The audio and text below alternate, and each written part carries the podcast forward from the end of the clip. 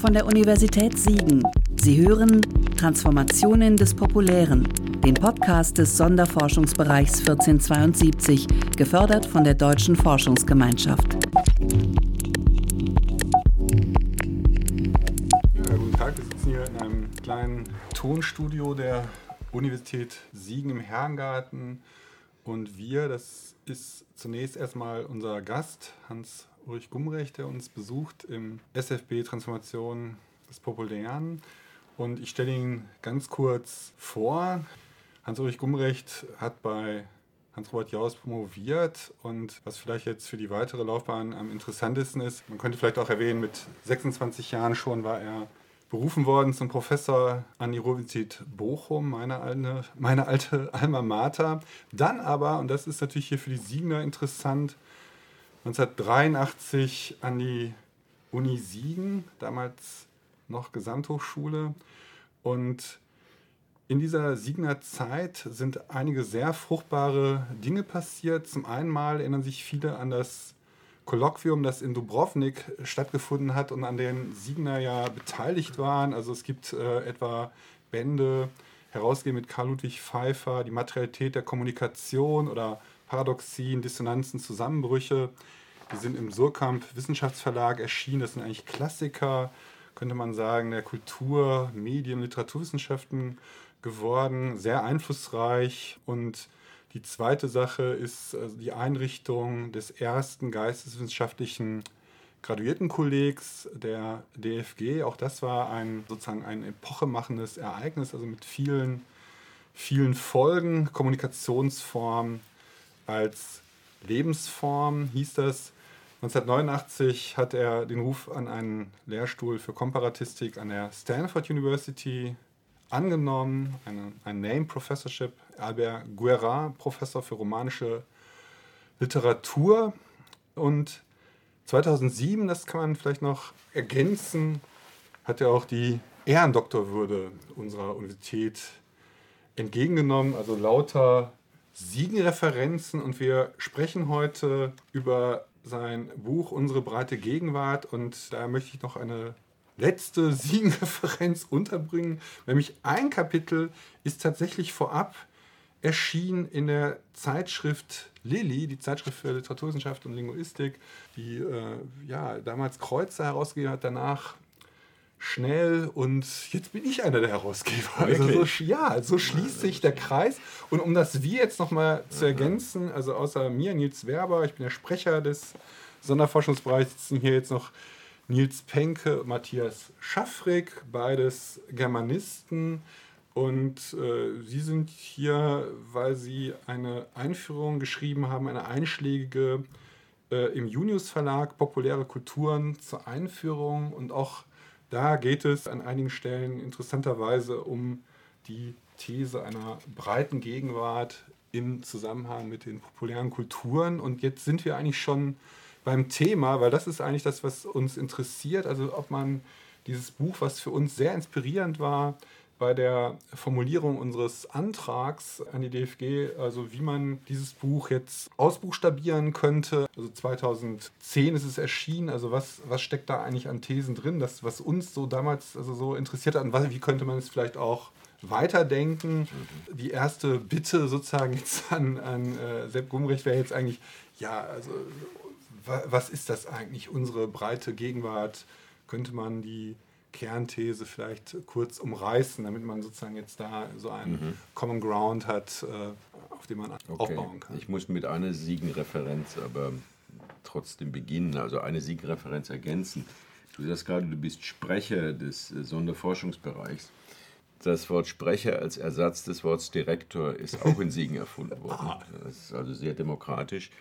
Denn als wir damals den Modellversuch Graduiertenkolleg gemacht haben, den ich geleitet habe, da haben wir gesagt, wir wollen keinen Direktor des Graduiertenkollegs, sondern wir wollen einen Sprecher. Und das hat die DFG so hervorragend gefunden, dass dieses demokratischere Wort Sprecher eingeführt worden ist, das dann auch für Sonderforschungsbereiche und andere, also was weiß ich, äh, äh, Käthe Hamburger Kollegs und so Ja. weiter und so weiter das Wort Sprecher eingeführt worden ist. Das Also ist interessant, weil mich das auch korrigiert, weil ich dachte immer, Sprecher, das klingt dann so wie Ja. Vorstandssprecher, also es wäre so Davon quasi schon. Ja.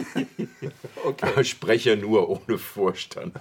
Okay, aber das war nicht deine Frage. Aber als du das gesagt hast und sagst, ich bin heute Sprecher, dann dachte ich, denn wir hatten am Anfang ein Problem. Also wir wollten ein Wort, was, das war auch der Spirit unter den Siegener Kollegen damals, was weniger hierarchisch war, auch weil das ja also eine Institution für Doktoranden und damals Habilitanten war. Und dann war plötzlich, nachdem die Deutsche Forschungsgemeinschaft am Anfang gezögert hatte, haben sie verstanden, dass das demokratischer war. Es gab eine große Resonanz für das Wort Sprecher, das aus Siegen kam. Okay, zu der Intuition der breiten Gegenwart. Ich nenne Dinge wie die breite Gegenwart oder Phänomene wie die breite Gegenwart, indem ich ein Wort übernehme, das der russische Kulturdenker, Kulturtheoretiker Bachtin erfunden hat, aber in einem anderen Sinn gebraucht hat. Ich nenne solche Konstruktionen von Zeitlichkeit Chronotope. Ne?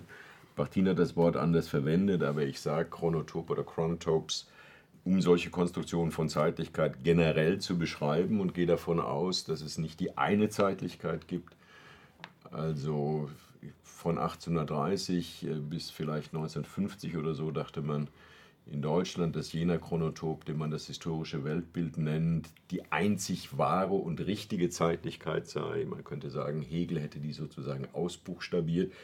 Aber heute gehen wir davon aus, dass es in verschiedenen Kulturen, aber auch in einzelnen Kulturen äh, historisch gesehen verschiedene Konstruktionen von Zeitlichkeit gibt. Und die breite Gegenwart, Faute de mieux, weil mir kein besserer Name eingefallen ist, bezieht sich nicht nur auf die Gegenwart, sondern auf einen Chronotopen, von dem ich zunächst glaube, dass er so ins Bewusstsein gedrungen ist im späten 20. Jahrhundert, in den 90er Jahren. Nachdem ich jetzt einiges aus diesem Sonderforschungsbereich gelesen habe, würde ich vielleicht diese Zäsur etwas verrücken, also etwas eher ansetzen, aber immerhin, also es ist ähm, eine Konstruktion von Zeitlichkeit, die in den westlichen Kulturen heute den Alltag dominiert, glaube ich. Und zwar lässt sich das am besten beschreiben im Gegensatz zu dem sogenannten historischen Weltbild, was in den westlichen Kulturen, naja, so seit dem frühen 19. Jahrhundert bis Mitte des 20. Jahrhunderts sicher dominiert hat. Und in der Hinsicht beschreibe ich da jetzt. Äh, wenn man im historischen Weltbild davon ausgeht, und ich zitiere indirekt einen deutschen Historiker und Denker, den ich für den bedeutendsten deutschen Geisteswissenschaftler der zweiten Hälfte des 20. Jahrhunderts halte, und das ist Reinhard Koselleck. Wenn man mit Koselleck ausgeht, war das die erste Konstruktion von Zeitlichkeit, für die die Zukunft ein offener Horizont von Möglichkeiten war, den man gestalten konnte. Zweitens ging man davon aus, dass die Vergangenheit in dem Maße, wie sie sich chronologisch äh, von der Gegenwart entfernt, an Autorität verliert. Also die Vergangenheit fällt sozusagen hinter der Gegenwart zurück und verliert an Autorität, was vorher nicht der Fall war. Im Gegenteil, also die Autorität der Antike war größer als die Autorität des Mittelalters, aber mit dem historischen Weltbild verliert sie an Autorität. Drittens ging man davon aus, dass die Gegenwart des historischen Weltbilds, wie es der französische Dichter Baudelaire formuliert hat, ein unwahrnehmbar kurzer Moment des Übergangs ist. Die Gegenwart hat sozusagen keine Substanz. Bis dahin war man davon ausgegangen, dass die Gegenwart eine Generation ist, plus minus 30 Jahre. Und man konnte viertens sagen, dass im historischen Weltbild diese Gegenwart der epistemologische Ort ist, wo Menschen, und zwar mit einer kartesianischen Selbstreferenz, also Menschen als Bewusstsein, ausgehend von den Erfahrungen der Vergangenheit, eben tatsächlich aktiv die Zukunft gestalten. Und schließlich sagt Koselleck noch, ähm, und gehört zum historischen Weltbild, das Hegel dann philosophisch ausbuchstabiert hat, dass Zeit ein unvermeidliches Agens der Veränderung ist. Es gibt keine Phänomene, die der Veränderung in der Zeit widerstehen können. Es gibt keine Kontinuitäten. Es kann sehr lange dauern, wie bei Kristallen, und kann sehr schnell gehen, wie bei Generationen von Viren, wie wir heute wissen, die sich also sehr schnell und substanziell in wenigen Stunden verändern. Aber kein Phänomen kann der äh, Veränderung in der Zeit widerstehen. In der breiten Gegenwart, von der ich glaube, dass sie heute noch nicht wirklich ins Bewusstsein gedrungen ist, von der ich denke, dass sie jene Zeitlichkeit ist, mit der wir sozusagen aufwachen und mit der wir unseren Alltag verbringen, gehen wir wohl nicht mehr davon aus, dass die äh, Zukunft ein gestaltbarer Horizont von Möglichkeiten ist. Das muss man annehmen, wenn man demokratische Wahlen hat, sonst kann man keinen Wahlkampf führen.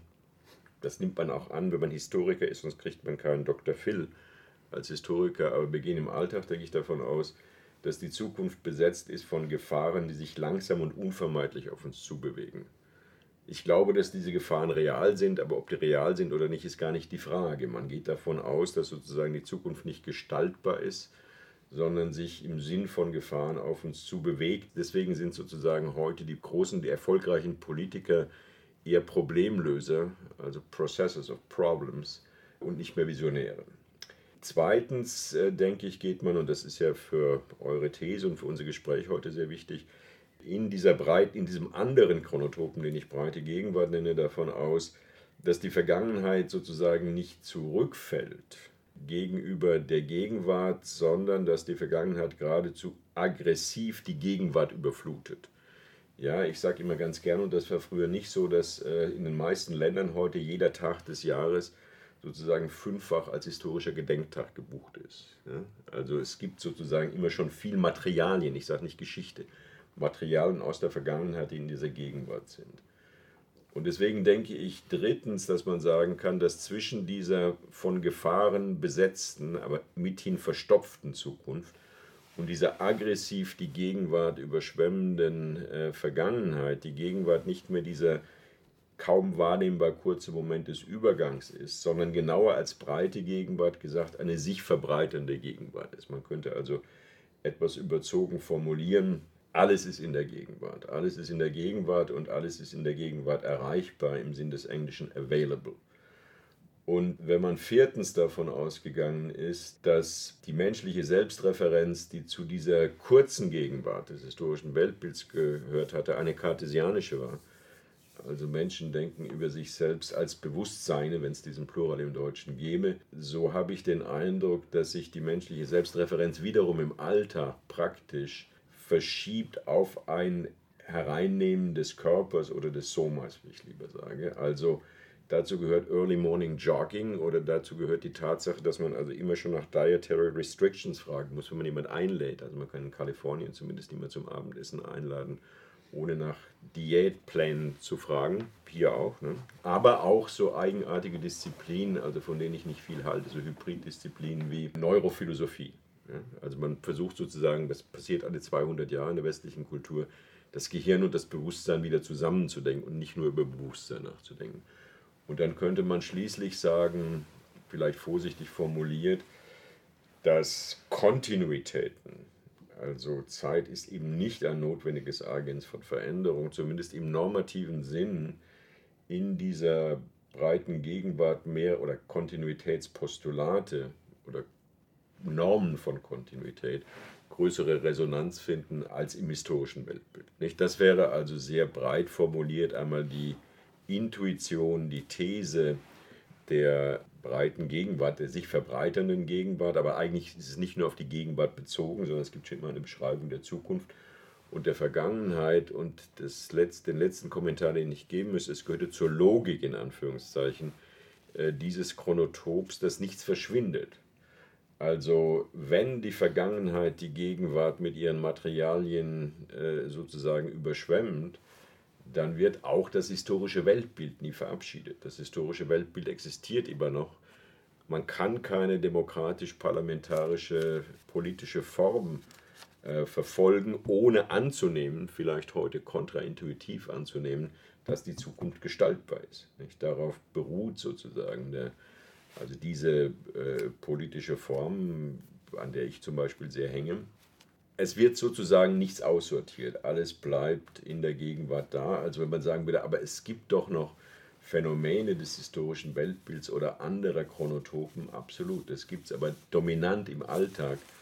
Das wäre meine These, ist, dass die Breit, also diese, dieser andere Chronotop, den ich breite Gegenwart nenne, und vielleicht um die Diskussion sozusagen zu eröffnen, ich hatte bei der Lektüre von Arbeitspapieren aus diesem Sonderforschungsbereich den Eindruck, dass diese Intuition eines anderen Chronotopen mit der Art und Weise, wie hier über das Populäre gesprochen und geforscht wird, durchaus kompatibel ist. Also nicht in dem Sinn, dass ich genau weiß, wie das kompatibel ist, aber ich hatte beim Lesen immer wieder so Impulse, also dass Groschen gefallen sind, aber auch, dass es interessant wäre, sich die eine oder andere Frage weiterzustellen. Also vielleicht nochmal eine Frage zur Entstehung oder mhm. ja, zur Begründung dieses relativ neuen äh, Chronotops und zur Frage der, ja, der Rolle von, von Medien. Also das ist ja doch ein Punkt, also der immer wieder ja. auftaucht. Also haben jetzt auch von Erreichbarkeit und von mhm. Verfügbarkeit mhm. gesprochen. Und beides sind ja eigentlich ähm, in, in, vielfacher Hinsicht ähm, mhm. mediale Effekte. Mhm. Ne? Also sie beschreiben das ja auch im Buch, also dass mhm. sie sich da irgendwie abschotten mhm. müssen, permanent erreichbar zu sein. Und genau diese Überflutung der Gegenwart mit Materialien der Vergangenheit, also hat ja auf jeden Fall was mit medialer Vermittlung und ja, mit Zugänglichkeit ja, absolut, ähm, zu tun. Also können Sie das vielleicht nochmal ein bisschen ja, also das wäre sozusagen eine, eine Illustration. Ich habe keine generelle These für die Entstehung von Chronotopen, wie ich mir eigentlich abgewöhnt habe, sozusagen für also profunde Epochenschwellen zu sagen, warum ist das so? Also warum äh, ist aus dem Mittelalter die Renaissance hervorgegangen? Da kann man immer sagen, ja, es war eine Krisenstimmung und so weiter und so weiter, aber das ist relativ banal oder man kann immer sagen, die Komplexität war zu hoch. Also wenn man Lumanianer ist, wir beide irgendwie immer noch sind, glaube ich, Nils, aber äh, das ist letztlich auch banal, also die Komplexität steigt an. Ich möchte deswegen auf Ihre Frage sozusagen spezifisch antworten, Silicon Valley-artig antworten. Das ist nicht die einzig denkbare Antwort. Aber man hatte ja früher, wenn man eine Doktorarbeit zum Beispiel in Geschichte geschrieben hat, immer die Ausrede, ich kann nicht alle Dokumente einsehen, weil nicht alle Dokumente mir zugänglich sind. Hm? Ja, also wenn ich, was weiß ich, in die Ermitage reisen könnte als Kunsthistoriker, damals in der Sowjetunion-Zeit und alle Dokumente einsehen, könnte, es war immer gut, nicht? dann hatte man eine Entschuldigung. Diese Entschuldigung gibt es heute kaum mehr. Nicht? Denn also, wenn man sich zum Beispiel an historische Dokumente denkt, äh, die sind eigentlich, wenn man einen Laptop hat, äh, fast alle auf dem Laptop abrufbar. Also alle, die man sonst einsehen könnte. Reisen braucht man nicht mehr. Und äh, ich würde so weit gehen, dass die, also ich erwähne polemisch auch Wikipedia, weil man ja also als Intellektueller immer über Wikipedia schimpfen muss. Also erstens bin ich der Meinung, dass die meisten Wikipedia-Artikel durchaus gut sind, also so nicht schlechter als die klassischen Brockhaus-Artikel früher. Aber dass natürlich diese Verfügbarkeit des Wissens überhaupt und mithin auch des Wissens über die Vergangenheit äh, nicht weit entfernt ist von dem klassischen Gottesprädikat der Allwissenheit. Ja, also die Vergangenheit ist uns im Sinn von Wissen. Also ich möchte gerne wissen, wie alt die Stadt Siegen ist und was die Geschichte der Stadt Siegen ist und so weiter und so weiter. Und ich kann mit einem Klick, äh, also rufe ich Siegen ab, dann muss ich sagen, dass das kein Verb ist, sondern Name einer Stadt. Und dann ist mir eine Menge, also was ich sagen will, der gebildetste und belesenste Intellektuelle oder also die erudite person, wie man sagen kann, das ist also die, die größte Gelehrsamkeit hatte früher, hat natürlich annähernd nicht die Gelehrsamkeit auch im Hinblick auf die Vergangenheit gehabt, wie ein normaler Laptop-Benutzer heute.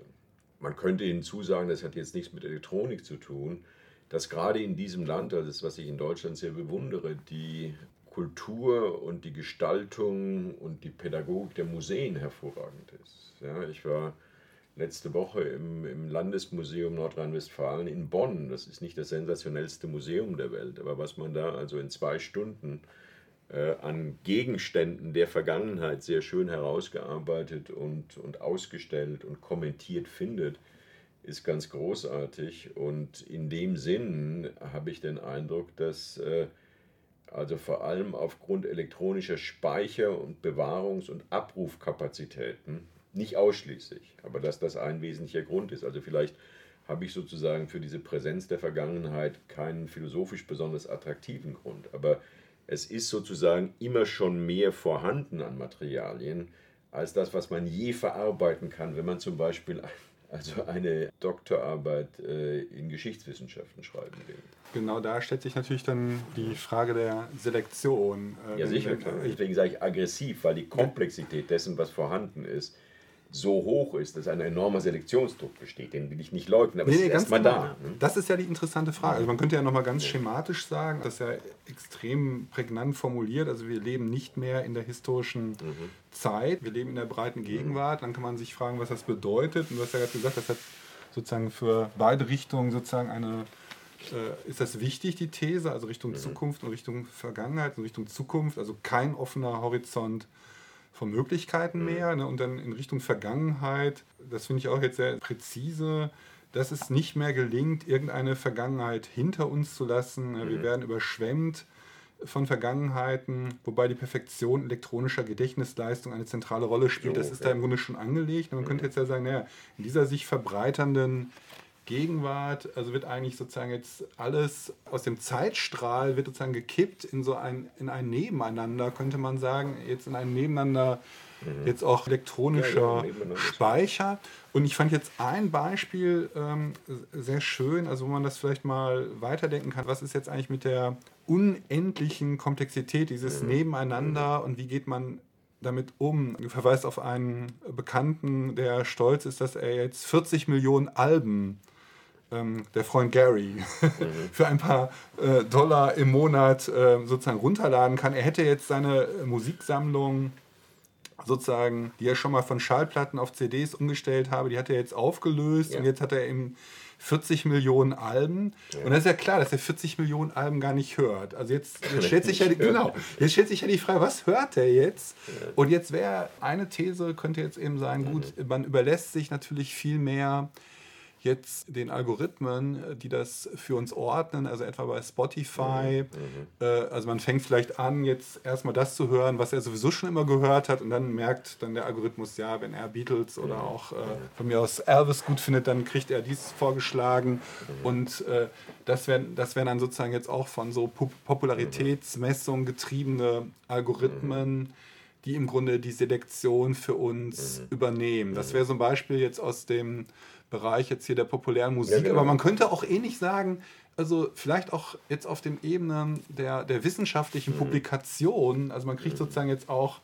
von Springerlink, von Sage, mhm. von diesen ganzen großen Plattformen, kriegt man im Grunde das auch vorgeschlagen. Man kriegt so News Alerts äh, über Academia oder ResearchGate und ja, ja, sie haben doch das geschrieben und das schon hochgeladen, jetzt interessiert sie doch bestimmt das. Also auch ja, das wäre so eine zahlengetriebene, also letztlich von der Beachtung durch viele gesteuerte Lenkung sozusagen jetzt auch äh, eben nicht nur, nicht nur jetzt, was wir hören, sondern vielleicht auch, was wir lesen. Ne? Das wäre die SFB-These. Äh, was passiert eigentlich mit diesen unglaublichen Nebeneinander, das äh, hier so schön beschrieben worden ist. In der ja, das, also das, betrifft nicht nur das Hören, Lesen, das betrifft auch das Wohin reisen, ja, genau, also äh, das Was kaufen, welche Schuhe ja. tragen, also alles wird über sowas, ähm, über solch, so algorithmisch quasi vorsortiert. Und das war auch so eine unserer Intuitionen jetzt bei diesem Überschwemmen der Gegenwart mit Vergangenheit. Also dass mhm. diese Vergangenheit die Gegenwart überschwemmt, dass jetzt ja dazwischen noch die Prozesse der Selektion, ja.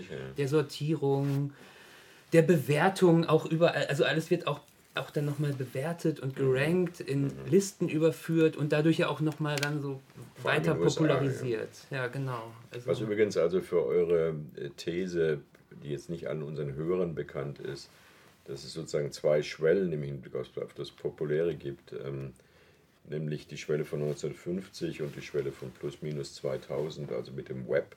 Ich habe den Eindruck, dass diese Rank-Begeisterung in den USA, also im Alltag, im amerikanischen Alltag, ich merke das an mir selbst. Also ich ranke heute viel mehr im Alltag, als ich früher gerankt habe.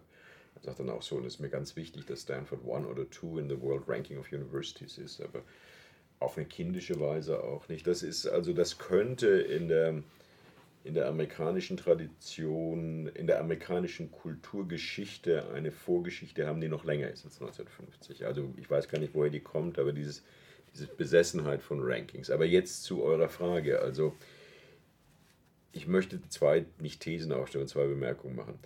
Äh, die erste These sind natürlich die Search Engines. Ja? Und es ist wirklich interessant, dass, also das ist ja der Beginn von Google. Also die beiden Google-Gründer haben die erfolgreichste Search Engine erfunden als Stanford-Studenten noch. Und zwar war das die erfolgreichste äh, Search Engine, weil es die erste war, deren Mechanismus, also der elektronische Mechanismus, total von Qualitätsfragen, äh, also Qualitätsfragen eingeklammert hat. Nicht? Man hat gesagt, also wenn ich jetzt suche Siegen, dann leitet mich äh, die Search Engine auf die Wissensbestände, die am meisten abgerufen werden. Also das ist sozusagen für, für das Thema eures Sonderforschungsbereich wunderbar, weil sozusagen äh, das Ranking des Populärsten über das Populärste läuft. Nicht? Also, und das war auch der, die, die, die Difference.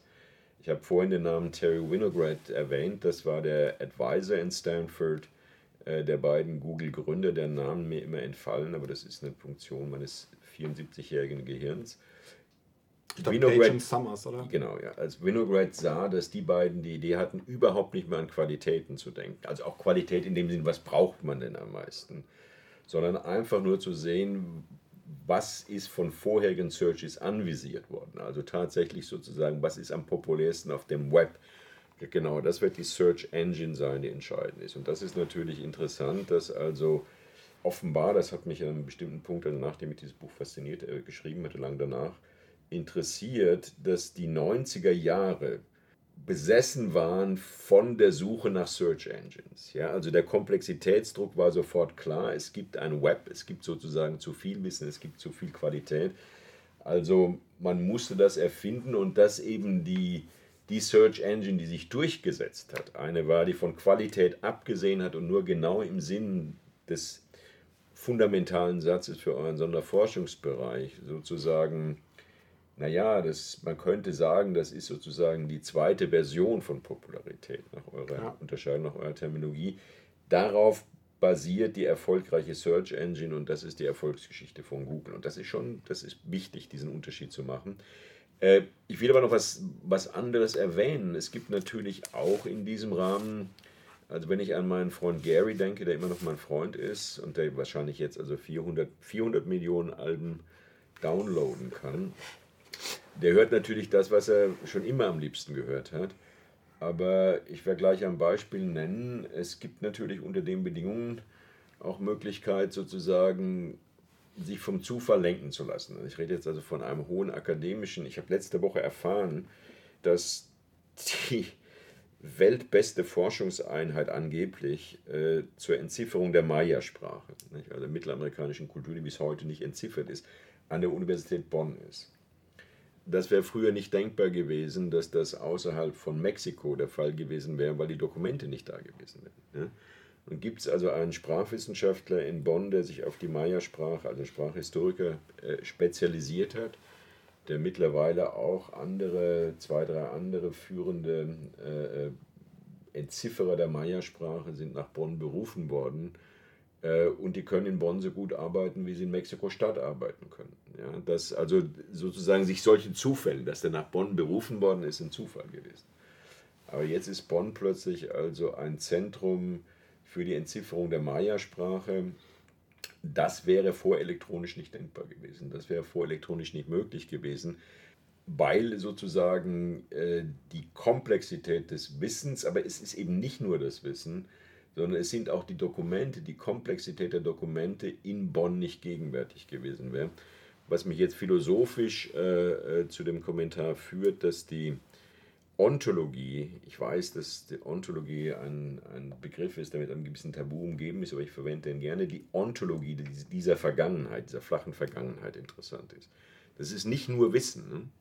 Das sind also, das, wenn man sagt Wikipedia oder Web, dann denkt man zu, zunächst mal an ungeheure Wissensbestände.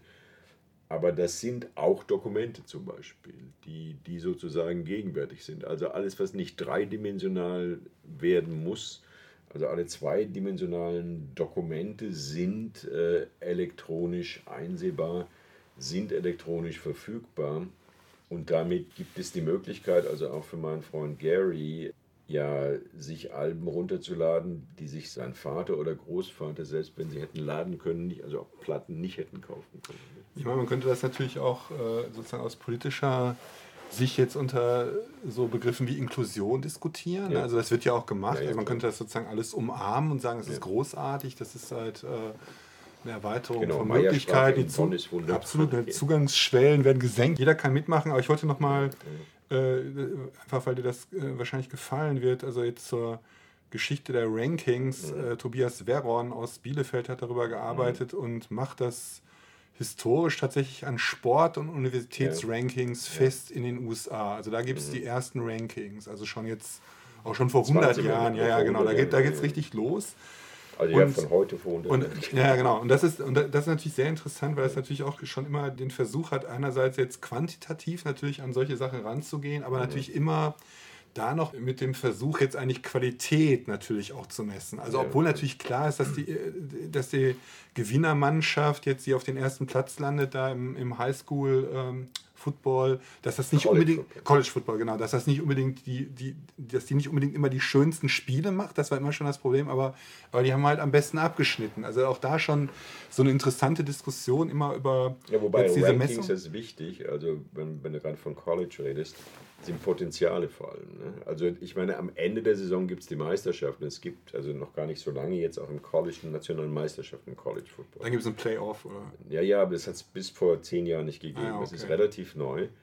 Äh, die Rankings sind vor der Saison. You get pre aufgrund der letzten Saison und aufgrund der neuen Spieler, die man eingeworben hat, also in dem Fall als, als, als Studenten eingeworben hat, gibt es dann Rankings der Potenziale. Ne? Ich denke, dass eigentlich also der möglicherweise der Ursprung der Rankings immer ein Ursprung der Potenziale ist, der wirtschaftlich gesehen dann natürlich Investitionen leitet und motiviert. Äh, auch letztlich für Universitäten. Also lohnt sich äh, äh, diesem College-Football-Team äh, damals, was weiß ich, 100.000 Dollar, heute 5 Millionen Dollar zu spenden, äh, haben die das Potenzial, Meister zu werden. Ne? Aber das freut mich dass das tatsächlich ja, genau. so weit zurückgeht. Ne?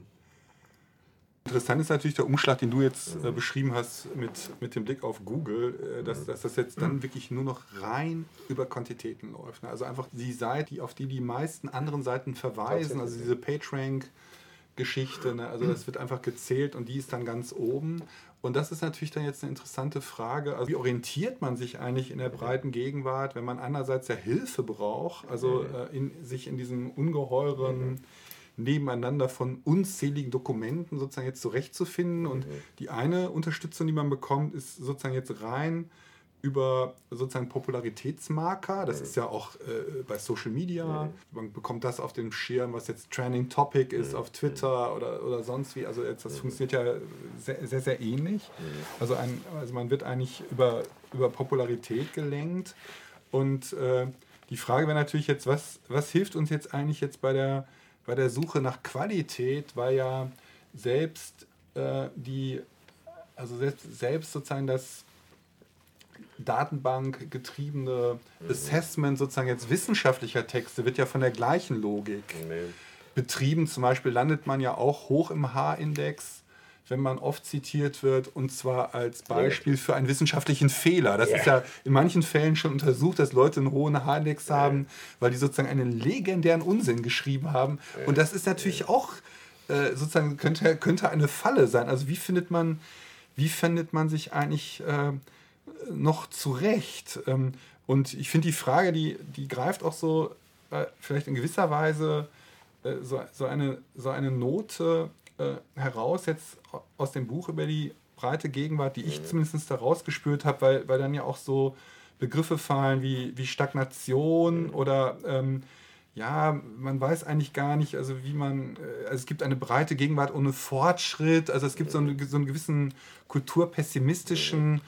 Punkt auch dann, ne, dann, dann auch so Begriffe wie der Kurator, also vielleicht wird das kuratiert, was wir noch machen können. Also es gibt so, so ein Ensemble von Begriffen, wo man sagen kann, ja, es ist auch so ein bisschen pessimistisch. Also was, äh, was macht eigentlich diese elektronische Transformation mit uns? Man will sich ja jetzt seine Urlaubsziele nicht nur noch vom TripAdvisor äh, vorschlagen lassen oder das nächste Buch, was man liest von, von Amazon. Also, wie, äh, also, also auf jeden Fall gibt es so eine Spannung zwischen den äh, zwischen diesen Maschinen, die wie Google äh, äh, funktionieren, das ist schon ganz schön viel und jetzt irgendwie so ein, doch der Notwendigkeit, jetzt tatsächlich mit Qualitätskriterien sich zu orientieren und äh, ich glaube, es ist auch nicht umsonst in diesem Buch, dass du auch dieses kleine Zimmer in der Bibliothek von Stanford beschwörst, in dem du sitzt, ganz ohne elektronische Geräte.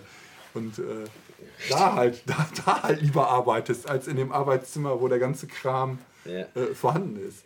Also zunächst wollte ich noch mal nur festhalten, dass natürlich, ähm, äh, und das ist schon epistemologisch gesehen, also im Alltagsepistemologisch gesehen, ein wichtiger Umschlag, dass für die meisten Leute, die Wissen benutzen, aber auch Wissen also in einem ontologisch weiteren Sinn, die Vergangenheit benutzen, äh, das produzierte Wissen, aber auch die verfügbaren zweidimensionalen Gegenstände autorenfrei sind.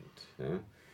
Also was ich dann finde in Wikipedia hat einen anderen Stellenwert als im Brockhaus, wo, ich glaube, in den letzten Auflagen dann zwar auch Autoren genannt werden, aber immerhin, das war der Brockhaus. Ne? Also während eigentlich, das ist schon wichtig, das Web und auch Wikipedia, man muss also schon ein, in Anführungszeichen, ich schreibe das manchmal ironisch gerne mit zwei T, kritischer Intellektueller sein, um zu wissen und darüber nachzudenken, dass ja irgendjemand diesen Wikipedia-Text zum Beispiel geschrieben hat. Aber eigentlich lenkt ein die Search Engine irgendwo hin und dieses Wissen wird sozusagen mit einer Neutralität ähm, akzeptiert und konsumiert, gegen die ich gar nicht so viel habe. Aber das ist, denke ich, tatsächlich eine der größten Innovationen unserer Gegenwart, ob sie bereit ist oder nicht, dass also nicht nur wir über dieses ungeheure Wissen verfügen können, also im Sinn von it is available, es hat sozusagen eine Neutralität. Also der Verdacht, dass da manipuliert wird und so weiter, ist gegenüber dem Web geringer als gegenüber der Hochqualitätszeitung. Ne? Also das ist Op-Ed, das sind Opinions. Aber das ist eine Sache, die ich erwähnen wollte. Wenn du also aus den Kapiteln des Buchs über die breite Gegenwart ähm, so einen gewissen Kulturpessimismus äh, herausfilterst oder heraus na, schnüffelst, klingt so alltagssprachlich, das ist richtig. Also was mich daran eigentlich, das hat mit eurem Thema ganz wenig zu tun, äh, am meisten interessiert, ist eine existenzielle Überforderung. Ja? Also selbst bei Stanford-Studenten, die tatsächlich, glaube ich, im Durchschnitt so intelligent und nicht nur statistisch hochqualifiziert sind, wie, sie, wie man sich das tatsächlich vorstellen kann, habe ich in den letzten Jahren immer wieder diese Formulierung gehört, also ich für mich emblematisch ist, I need something to hold on to. Also existenziell gesehen, eine Orientierung. Die sind so ausgebufft und intelligent, dass sie also jetzt wie in Brasilien, was weiß ich, also irgendwelchen Evangelistas äh, zum, zum Opfer fallen oder irgendwelchen billigen Normen. Aber dieses existenzielle to have something to hold on to als ein Symptom einer Gegenwart, einer sich verbreitenden und sich immer komplizierter auch darstellenden Gegenwart, äh, die entstanden ist aus ungeheuren Freiheitsgewinnen. Also ich sage immer, früher, es gab immer schon Menschen, die mit männlichen Genitalien geboren wurden, aber wussten, dass sie Frauen sind. Aber früher war die Antwort Pech gehabt. Ja?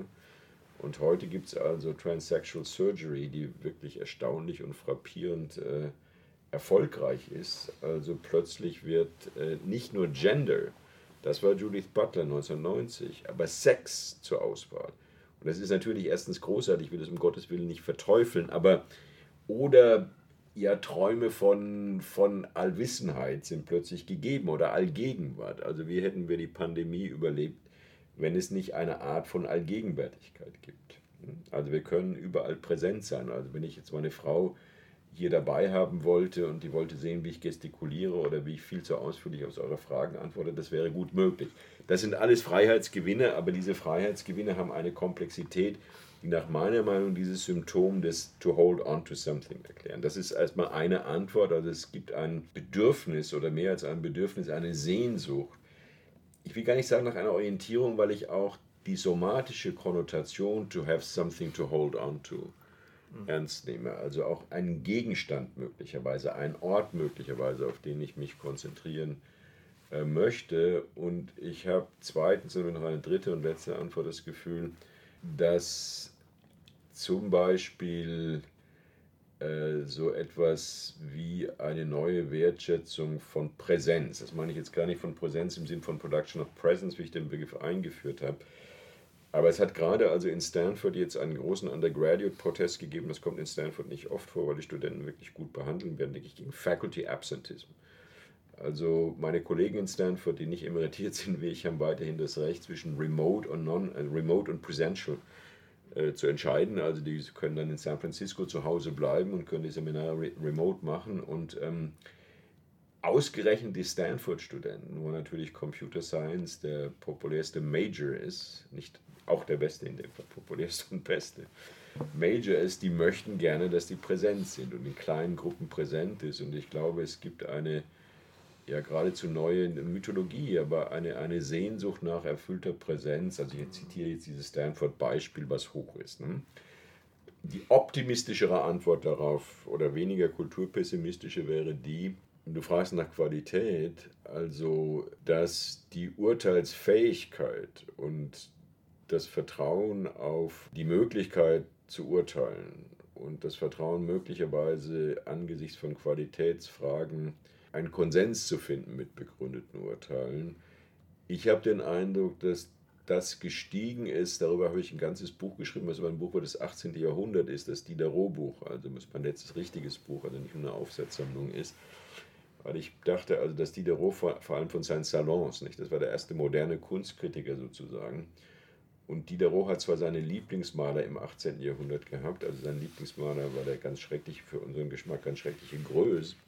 Aber das Großartige an diesen Salons, an diesen Kunstkritiken von Diderot ist, dass er auch bei jedem Größbild sozusagen ein neues Urteil ansetzt. Ein neues Urteil ansetzt. Meine Prognose war, dass vielleicht so etwas wie eine Diderot-Renaissance zumindest in Frankreich bevorsteht, weil es ein Intellektueller war, für den die Urteilsfähigkeit nicht in dem Sinn, dass er immer recht gehabt hat, aber in dem Sinn, dass sozusagen Urteilen, individuelles Urteilen, ich habe da von flachem Urteilen gesprochen, das ist ganz interessant, in jeder Situation muss ich urteilen. Ja? Also wenn ich entscheide, zu, im Supermarkt, welche, also meine Frau hat mich letzte Woche, äh, kommt selten vor, aber Covid-positive in den Supermarkt, also Trader Joe's geschickt und sagte, bring me sliced salami. So, jetzt habe ich da Sliced Salami und da gibt es zehn verschiedene Packungen von Sliced Salami. Ich wusste nicht, ob die italienische, ungarische, das und das und das und das. Also klar, das ist ein kleiner Akt des Urteils, der keine großen Folgen hat, weil ich Sliced Salami nach Hause mitgebracht habe. Aber zehn verschiedene Packungen in Kalifornien, die meisten davon aus Europa an, angeliefert. Und ich urteile. Also ich erinnere mich, ungarisch, äh, ich weiß, dass Salami und ungarisch etymologisch sozusagen in Zusammenhang besteht dass äh, Wurstprodukte aus Ungarn interessant sind und so weiter und so weiter. Ich treffe ein Urteil und bringe die ungarische Salami nach Hause. Ja, das ist kein großes intellektuelles Verdienst, aber ich will sagen, dass in diesem flachen Sinn, also jetzt nicht Urteile wie in der dritten Kritik von Kant, das auch, aber oder auch, äh, um jetzt akademisch zu werden, ich weiß nicht, wie es in Deutschland ist, aber ich habe den Eindruck, dass ähm, der Glaube an die Notwendigkeit und die Möglichkeit, äh, in Berufungskommissionen wirklich den besten Kandidaten zu bringen. Also den besten äh, Bewerber auszuwählen. Also nicht nur der, der die größte soziale Notwendigkeit hat, eine Lebenszeitstelle zu kriegen oder der, der befreundet ist mit meinem Kollegen und so weiter und so weiter. Dass das Bewusstsein dieser Notwendigkeit und vielleicht auch Möglichkeit gestiegen ist. Also ich bin im Hinblick auf die im positiven Sinn Veralltäglichung von Urteilsakten, das ist die optimistische Seite dieses kulturkritischen Pessimismus, die du mit Recht aus der breiten Gegenwart herausgelesen hast. Ich, ich würde nicht sagen eine, eine, Renaissance des Urteils, aber sozusagen dieses, dieses beständige Urteil. Ich liefere nur kurz nochmal den Titel des Buchs, das heißt die Prosa der Welt, den ich Diderot und die Peripherie der Aufklärung. Ja. Und das ist natürlich ganz lustig, dass der Begriff der Peripherie dann auch in dem Buch über Provinz wieder vorkommt. Und nur noch ein, nur ganz schnell, dann, dann äh, ist Matthias Schaffrig dran mit seiner Frage. Ähm, bei diesen flachen, schnellen Urteilen, mhm. also man könnte natürlich auch sagen, dass. Schnell dass, ist auch gut, ja. Das, ja, genau. Das ist im, im 18. Jahrhundert gibt es ja auch die Entdeckung von Tempovorteilen. Ja. Also Geschmack ist ganz schnell. Also man, ja. Äh, also man schmeckt es sofort, man riecht es sofort. Also mhm. dieses Sensualistische ist eigentlich wirklich sehr, sehr interessant. Und im Gegensatz dann im 18. Jahrhundert dazu dieses lange Prüfen, dieses Kunstrichterliche das, das ist eigentlich interessant und das könnte man auch noch mal als äh, also diese Zeitdimension, die finde ich sehr, sehr spannend. Das war Diderot gerade nicht und deswegen Peripherie der Aufklärung. Wien Surkamp wollte überhaupt ja. nicht in der deutschen Übersetzung Peripherie. Okay. Er hat sich lange gewehrt gegen den Titel. Nicht, dass also Diderot, das gehörte zum flachen Urteil dazu, ist ein Urteil, was er schnell fällt. Er geht durch den Salon und macht sich Notizen. Äh, zu der Temporalität gehört aber auch, dass es keine großen Konsequenzen hat. Also wenn er zum Beispiel schreibt er über ein Größbild, ähm, man stellt nicht auf einem Bild die Titten so, also der, der äh, seiner eigenen Frau da, vor allem wenn sie hässlich sind. Ja, und dann kommt das nächste Größbild und ist ganz großartig. Also seht ihr, was ich sagen will? Also zu dieser Geschwindigkeit des Urteilens, die Diderot praktiziert, die nicht typisch fürs 18. Jahrhundert ist, deswegen Diderot und die Peripherie da aufgehört, dieser Geschwindigkeit, äh, auch, und das fände ich für heute auch wichtig, eine, eine Konsequenzenlosigkeit. Aber sage ich, wenn ich also jemanden berufen habe äh, an die Universität Siegen und die Berufung war nicht so gut gelaufen, bedeutet das nicht, dass ich beim nächsten Mal äh, nicht jemand von derselben Hochschule berufe. Also alle Leute, die ich aus Bonn berufe, sind Nieten. Ja, also das hat niemand je so gesagt. Aber ist klar, was ich meine. Also im, im Sinn von Diderot mit dem, mit dem Größ. Ja? Bonner also, berufen ja von uns weg. Ja, genau, so, das ist immer gut. Aber ist klar, was ich sagen will. Also auch das gehört zur Temporalität, dass die Konsequenzen nicht sehr groß sind. Ich urteile in jedem Moment mhm. äh, und sage aber nicht, das muss ich jetzt zum Prinzip erheben. Das wäre kan viel kantischer als Diderot. Ja ich nutze auch mal eben jetzt den Tempo-Vorteil. Also ich schalte mich hier dazwischen, weil ich jetzt so mhm. dachte, es ging zwar jetzt um Diderot und Berufungsverfahren, mhm. aber der Weg scheint mir auch nicht sehr weit zu Pop zu sein. Ja, Sie klar. Ja, das ist eine tolle, tolle, tolle Passage in eurer, in eurer Vorstellung, Ihren Texte. Ja, genau. Und sie hat uns zwei, zwei Texte zu Elvis und mhm. zu Muhammad Ali gegeben. Mhm. Und da dachte ich, da verknüpfen sich jetzt nochmal so ein paar der Fäden, die jetzt mhm. hier jetzt hier so auf dem Tisch liegen. Mhm. Also und zwar dieses Moment der Präsenz. Mhm. Ja, also und ich habe mich gefragt, wo, wenn es diese Sehnsucht oder dieses Bedürfnis nach Präsenz und, mhm. und, und Körperlichkeit gibt, also wo erfüllt sich das eigentlich, könnte entweder Pop, also Elvis oder mhm. Sport, mhm. also Ali, mhm. könnten das solche Momente sein. Und da spielt, glaube ich, auch diese schnelle Bewertung eine Rolle. Also und ähm, sie, also sie gebrauchen dann in den Texten den Begriff der Sinnlichkeit. Also anziehende, ich glaube in dem einen Text heißt es anziehende Sinnlichkeit, in dem anderen eine zugewandte Sinnlichkeit. Mhm. Und das fand ich ganz bemerkenswert im Hinblick jetzt auf dieses, mhm. diesen Gedanken der Präsenz. Also ja. was ist das für eine Art von Sinnlichkeit, die man da greifen kann? Ja, freut mich, dass er das sagt. Also ähm, die sind tatsächlich, also sie sind für ein Schweizer Magazin geschrieben, die Weltwoche, aber das ist nochmal eine andere Geschichte. Ähm, diese beiden Texte und die sind bewusst kurz hintereinander geschrieben. Nicht? Jetzt zu Zuwendung. Also dass es sozusagen eine neue, geradezu Romantik der Präsenz gibt, äh, können wir uns vielleicht einig sein. Also sozusagen, das ist ganz einfach. Also je weniger Präsenzereignisse es gibt, also Faculty Absentees. Ja, weil nach den pandemischen Jahren weiterhin das Recht besteht, das ist auch schwer auszuheben, dass Professoren ihre Veranstaltungen remote halten können, gibt es ein größeres Bedürfnis nach Präsenzveranstaltungen und eine Romantik der Präsenzveranstaltung. Nicht? Dann wird man auch gefragt, wie war das denn? Also damals, als du studiert hast, gab es doch viel weniger Studenten. Und dann sage ich, ich war beim Audi Max in München bei Romano Guardini gesessen, da waren 2000 Zuhörer. Das war nicht so romantisch, hm. aber trotzdem, also es gibt eine Romantik dieser, dieser Präsenz. Und ähm, weil du den Begriff verwendet hast, ähm, das war mir sowohl bei Elvis und bei Muhammad Ali wichtig, und das, wenn ihr den Text gelesen habt, das ihr gesehen. Die fangen ja beide mit einer Provokation an. Ne? Also der Elvis Presley, die Provokation war vor allem das Hip-Shaking. Also die obszöne und also im bis heute sehr prüden, in bis heute sehr prüden Vereinigten Staaten ja eigentlich unerträgliche Provokation einer Körperbewegung, die starke erotische Konnotation, wenn nicht Denotation hatte. Noch neben anderen Provokationen und dann kommt er auf die Ed Sullivan Show, wie du vorhin schon erwähnt hast, also nicht in unserem Gespräch, sondern in unserem Vorgespräch erwähnt hast und dann sagte Ed Sullivan, also die erfolgreichste Fernseh-Live-Show damals, he's a real decent boy. Ja? Weil es dieses Gefühl der Zuwendung von, von, von Elvis gab zu seinen Zuschauern, nicht? der insgesamt, also im, gerade im freudianischen Sinn, ziemlich traumatisches Leben gehabt hat. Aber den Eindruck, auch wenn er diese Hip-Shaking King Creole Bewegungen macht, sich dem Publikum zuwendet, eine Nähe hat, sehr gut aussehend ist auch. Ja? Ähm, es hat also nicht nur das Kreischen der weiblichen Teenager gegeben, die ihn sahen und also zum ersten Mal entdeckt haben, was Erotik sein könnte potenziell, sondern auch, ich verwende jetzt das Wort bewusst, eine Konnotation einer Freundlichkeit. Und das teilte auf eine Weise mit Muhammad Ali. Ja, man muss sehen, also ähm, Boxen zunächst, nicht? das ist kein Sport der Freundlichkeit eigentlich äh, in einer Zeit, als die Segregation äh, noch sehr lebhaft war. Äh, und dann Wehrdienstverweigerung von Vietnam. Nicht? Also das war bei Elvis, der wollte eigentlich auch um den Wehrdienst in eurer Nähe hier in Friedberg, Hessen, herumkommen, aber sein Manager Colonel Parker sagt, nein, nein, du wirst populär nur indem du ganz normaler GI wirst. Nicht? Also Ali macht das gerade nicht, provoziert ungeheuer, darf fünf Jahre nicht mehr boxen, aber die Popularität von Ali steigt, äh, weil es eine, ja, ein gutes Aussehen, extrem gut aussehender Typ und einen Charme von Ali gibt. Ähm, auch eine Zuwendung. Ja? Also dann, das habe ich am Ende des Elvis-Artikels erwähnt, das hatte ich mir sozusagen deduziert, das muss so sein. Die beiden waren sich sehr sympathisch. Ne?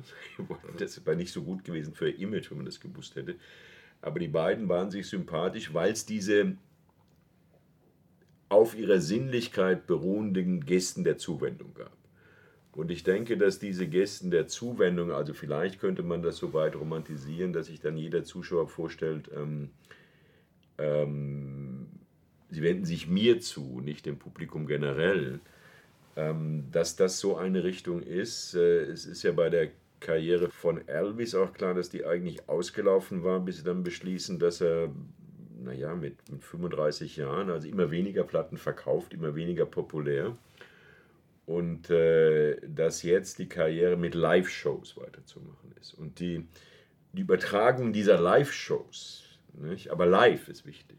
Also live ist wichtig. Und das Wissen, dass irgendwo in Vegas oder wo das immer ist, es diese Live-Show gibt. Ich denke auch live tatsächlich in zeitlicher Synchronisierung, also live geschaltet dass das sehr wichtig war und bis heute wichtig ist. Also noch eine letzte Bemerkung. Ihr seid alle zu jung, ich glaube auch Nils, ähm, um euch daran zu erinnern, na doch, daran erinnert euch noch, dass bis vor kurzem in Deutschland kein Bundesligaspiel je live gesendet wurde. Weil man davon ausging, äh, also wenn man Spiele live überträgt, geht niemand mehr ins Stadion. Die Stadien waren noch nie so voll wie heute. Ja? Also muss man sich vorstellen, ich meine, ich bin BVB-Anhänger und die letzten Spielzeiten vom BVB waren überhaupt nicht befriedigend, aber das Stadion ist immer ausverkauft. Das heißt also, dass ein Sechstel der Bevölkerungszahl von Dortmund am Samstagnachmittag für nicht wenig Geld ins Stadion geht, indem man, ich liebe dieses Stadion, aber nicht sehr viel sieht eigentlich. Also ist, ist klar, was ich sagen will. Und das auch nicht, also gerade bei populären Mannschaften, diese Gesten der Zuwendung. Also auch wenn der BVB eine Klatsche kriegt zu Hause, geht die Mannschaft vor die Süd und verabschiedet sich in einem Akt der Zuwendung von dem Publikum. Und auch wenn ich das on TV sehe, also ich will sagen, es gibt diese, ich denke, diese Zuwendung, diese Zuwendung in Sinnlichkeit sozusagen, ist vielleicht ein Kompromiss im Zeitalter des Populären, dieser Überforderung an Komplexität nicht Herr zu werden, aber diese Überforderung an Komplexität sozusagen erträglich zu machen. Ins Unreine gesprochen. Ich meine, im, äh, im Text äh, sind mir noch so äh, Passagen aufgefallen, die ich jetzt äh, mhm. zu einer These mal verbinde, mhm. die eigentlich ähm, etwas aufgreift, was der Soziologe Urs Stehli mhm. aus Hamburg äh, Kenne ich. Äh, vom, ja, ja, er hat ja ein Buch über Entnetzung äh, mhm. geschrieben und ähm, jetzt äh, bei dir fallen so Formulierungen wie, ja, ich, ich habe so eine eher antielektronische Haltung. Man könnte auch mal über Medienverzicht äh, nachdenken oder, oder du verweist auch völlig zu Recht also zu den ewig ungelesenen Blogs. Ich glaube, das ist heute noch dramatischer als vor zehn Jahren. Also ich meine, äh, praktisch, äh, es gibt hunderttausend Möglichkeiten elektronischen Veröffentlichungen, die natürlich jetzt niemand äh, wahrnimmt. Also man könnte, wenn man das so zuspitzt, könnte man sagen, naja, je mehr vernetzt man lebt und auch sich äh, darauf einlässt, also jetzt, äh, ne, also die ähm, in der Welt der ganzen ähm, äh, elektronischen Algorithmen, die trägt man ja mit sich rum mit dem Smartphone eigentlich, ne, also, und, und, ne, also vom, vom Einkaufen. Ne, also, der, also man kann auch natürlich die App nehmen, dann sagt die einem schon, welche Salami jetzt genau. gerade gern genommen wird sozusagen. Ne, also und äh, also man könnte sich jetzt auch sozusagen jetzt dazu verhalten, indem man jetzt sagt, ja, man braucht eigentlich Endnetzing. Ne? Manche, ja. manche empfehlen ja schon dieses Digital Detoxing. Also ja, das, das wäre auch so eine Möglichkeit, sich dann nochmal äh, ran, äh, ranzunähern. Mhm. Das, das, das wäre das eine. Das andere wäre, was passiert eigentlich jetzt mit dem, was man eigentlich schätzt, wo man sich eigentlich jetzt sicher ist, mhm. äh, dass es für uns jetzt halt doch, äh, mhm. doch ausschlaggebend, also, das, also nicht, das muss ja nicht mhm. nur das Fußball sein oder die, die Boxkämpfe, die man mhm. vielleicht gesehen hat oder die Platten, die man vor 30 mhm. Jahren gehört hat, sondern du gehst ja auch äh, durch, mal durch die also auch durch die, mhm. ja, die Klassiker, durch den mhm. Kanon eigentlich der, der, wir sind ja alle Literaturwissenschaftler, mhm. also wenn auch jetzt äh, nicht, nicht äh, immer, Nils Penke ist ja Skandinavist auch, ne? hier wir beide sind Germanisten, du bist ja Romanist, also ich meine, äh, und, und dann wird jetzt hier, der Kanon wird ja auch hier mal formuliert von dir mhm. und der ist ja auch, der ist ja auch äh, wunderbar groß, also Rancine, Voltaire, Diderot, Flaubert, aber auch Hölderlin, Kleist, Musil, Ben, mhm. Lob de Vega, Calderon, Garcia Lorca und so weiter. Und, äh, und äh, jetzt äh, äh, in dem, im Text geht es dann eigentlich, geht das eigentlich so, jetzt läuft das auf die Pointe zu, dass eigentlich ähm, in, in Brasilien die Leute sich jetzt nochmal äh, faszinieren lassen äh, durch eine Kleist-Lektüre, aber eigentlich, dass die Lektüre von Klassikern eigentlich eher nicht mehr zu erwarten ist. Also dass das nicht, dass das nicht mehr selbstverständlich ist, äh, dass man das kennt. Also der, der Kanon äh, ist eigentlich ähm, nur ein Baustein von diesen Hunderttausenden, die jetzt sozusagen in dieser Horizontale angeordnet werden. Und es ist eigentlich nur noch Zufall, äh, wenn, man, wenn man jetzt äh, darauf aufbauen oder verweisen möchte, ist es eigentlich nicht mehr bekannt. Und äh, ähm, man muss sozusagen damit rechnen, dass jetzt, dass jetzt unsere äh, Studierenden jetzt vielleicht sagen, ja, die, die größten bedeutenden Autoren, die ich kenne, äh, sind Rowling äh, oder, oder sonst wer, aber nicht äh, äh, vielleicht Stephen King oder so und nicht, und nicht jetzt eben Hölderlin oder Kleist mhm. oder, oder ähm, Ja, ich fange mal an, das ist, das ist natürlich ein zentrales Problem. Ähm, ich fange mal an mit folgendem, also das bezieht sich jetzt auf College, was also eine idiosynkratische amerikanische Form ist. Man weiß gar nicht genau, wie die historisch äh, entstanden ist. Also die vier ersten Jahre Universität sind ja College in den USA und in Oxbridge. Nicht? Also es kommt aus, dem, aus der englischen Tradition und in England macht es nur Oxbridge. Also vier Jahre College und College ist man vor allem Studium Generale. Also man kann in dem ersten Jahr College im Freshman-Jahr nicht nicht Mathematik machen und nicht nicht eine neue Sprache lernen in Stanford zum Beispiel und nicht nicht irgendwas in Geschichte machen und man vertieft das dann im zweiten, dritten, vierten Jahr und you graduate with a BA. Äh, aber wenn ich zum Beispiel den BA in German Literature, äh, also Stanford, verlasse nach dem College, heißt das nicht, dass ich Germanist war, sondern das ist sozusagen der eine Bereich aus dem Studium Generale, den ich vertieft habe. Und worauf ich in diesem Kontext hinaus will, und das scheint mir als Symptom interessant, ist, dass, ähm, ich nenne drei Beispiele sich unter unseren College-Studenten in Stanford. Und ja, ich unterstelle, das ist eine der besten Universitäten der Welt. Ich bin sehr stolz, also 29 Jahre an dieser Universität unterrichtet zu haben. So ist es, ist hervorragend. Aber das ist natürlich, also was da passiert, hat so ein gewisses Zukunftskapital. Nicht im Sinne einer von zu gestaltenden Zukunft, aber da zeigen sich vielleicht Trends. Und das jetzt in den Geisteswissenschaften interessant ist, dass die BAs, also Vertiefung, in Studio Art gegenüber Art History enorm zugenommen hat. Conservatory, also ein Instrument lernen, gegenüber Musicology oder Music History und also ich, ist mir gar nicht sympathisch, aber es ist so. Und Creative Writing gegenüber Literaturwissenschaft stark zugenommen hat. Also das ist schon mal ein ganz interessantes Symptom, dass da ganz offenbar das, was das geisteswissenschaftliche Angebot eines Studium Generale ist, wobei das Wort Geisteswissenschaften würde im Englisch ja wie ein Oxymoron klingen, the sciences of the spirit, aber Humanities, wie man sagt.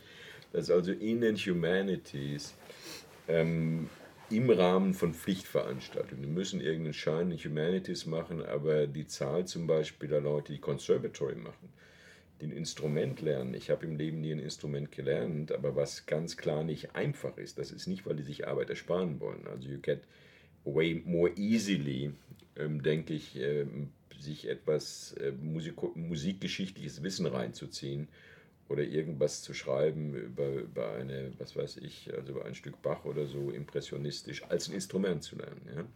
Und auch Creative Writing, was nicht immer sehr erfolgreich ist, aber das ist hart. Es gibt eine existenzielle Dimension an Kultur teilzunehmen, die ich in diesen Generationen meiner letzten zehn Jahre in Stanford, das ist so ein Trend, also das habe ich jetzt nicht erfunden, der ist von der Universität dokumentiert und kommt natürlich oft dran, was die Universität für Gebäude macht für die Zukunft, was der Status der Geisteswissenschaften ist, der in Stanford nicht gefährdet ist. Aber es gibt diesen Trend sozusagen, den ich mal interpretiere als eine existenzielle Investition.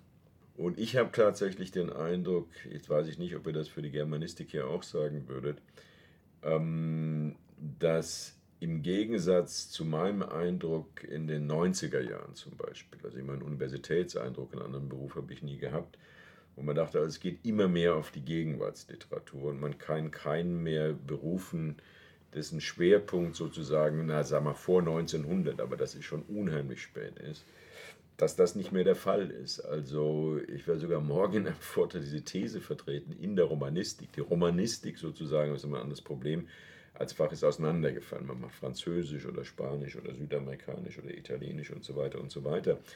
Aber dass innerhalb äh, dieser Rahmen, ich nenne gleich ein Beispiel, was mir auch empirisch, also ich könnte das empirisch belegen, äh, dass eine existenzielle Konzentration auf Klassiker, also Hölderlin zum Beispiel, äh, heute eher angesagt ist äh, als vor 20 Jahren.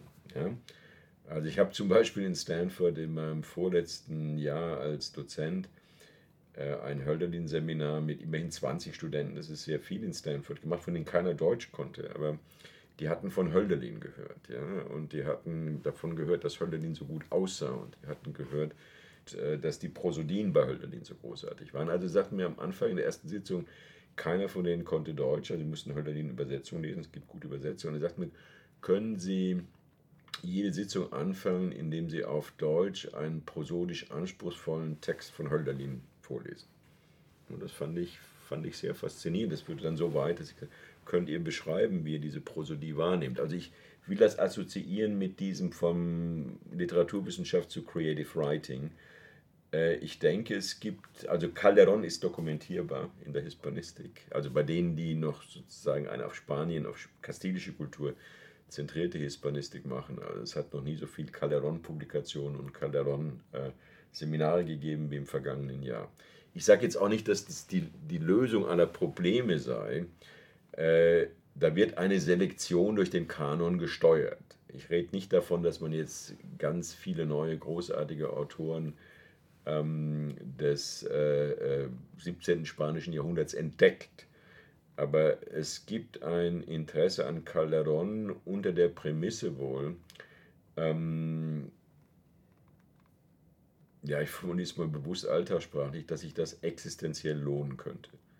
Also Calderon zu lesen, wobei mit Calderon muss man Theologie kennen, man muss nicht unbedingt fromm sein, um Calderon lesen zu können, oder dass, ich, dass mir das was bringt, ein Dozent mit der Muttersprache Deutsch, ähm, äh, was weiß ich, die Main-Hymne, Main-Ode in dem Fall, nicht keine Hymne, Main kriegt nur eine Ode, aber die Main-Ode prosodisch korrekt, was gar nicht einfach ist, rezitiert zu bekommen. Ja? Also Vororientierung durch den Kanon, aber auch eine Qualitätsanmutung, Zumutung, Hypothese, die jetzt keiner von diesen Studenten beschreiben könnte.